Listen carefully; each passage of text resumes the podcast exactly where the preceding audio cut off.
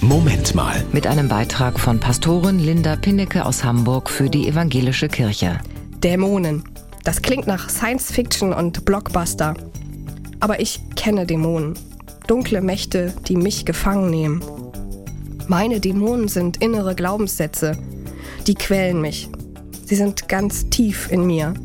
Das sind Sätze wie, das muss ich mir erst einmal verdienen oder das bin ich nicht wert. Gegen diese Dämonen, gegen diese Sätze kämpfe ich. Immer wieder. Darum gefällt es mir, dass Jesus in der Bibel als Dämonenjäger dargestellt wird. Jesus vertreibt die Dämonen, wenn er darum gebeten wird.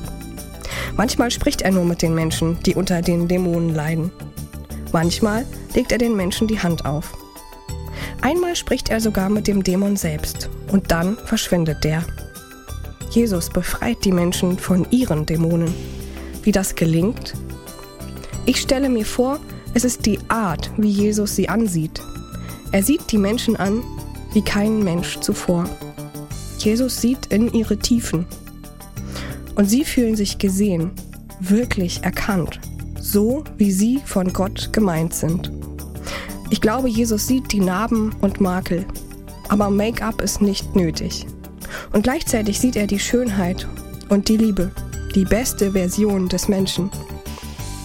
Mir hilft mein Glauben an einen Gott, der so ist, der mich ansieht, wie er mich gemeint hat, die beste Version von mir.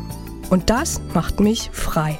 Das war ein Beitrag von Pastorin Linda Pinnecke aus Hamburg für die Evangelische Kirche.